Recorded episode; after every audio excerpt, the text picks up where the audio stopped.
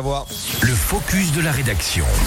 7h15 face à un excellent réveil, bonne route et une nouvelle fois soyez prudents peut-être avec un petit peu de verglas en altitude ce matin dans nos pays de Savoie. On va justement à Albi-sur-Charan dans ce focus de la rédaction à tes côtés Audrey Bordier dans cette commune de l'Albanais. Les cases du calendrier de l'Avent ne s'ouvrent pas sur un chocolat, on l'a entendu, mais sur une figurine.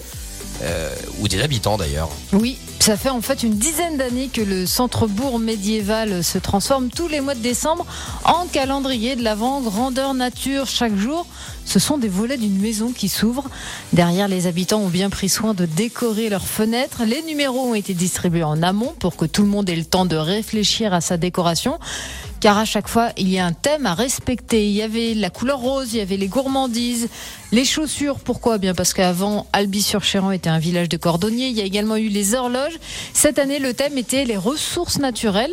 Il y a déjà eu 14 fenêtres dévoilées. Celle d'aujourd'hui sera dévoilée en fin de journée, décorée par exemple avec des pommes de pin, des feuilles et autres décos naturels. Alors franchement, ça peut faire sourire, mais c'est très prisé par les habitants d'Albi. Oui, à ses débuts, au début des années 2010, il y a seulement une vingtaine de familles qui participaient à cette opération. Aujourd'hui, elles sont près de 60, ce qui pose un problème puisqu'il n'y a toujours que 24 numéros à distribuer.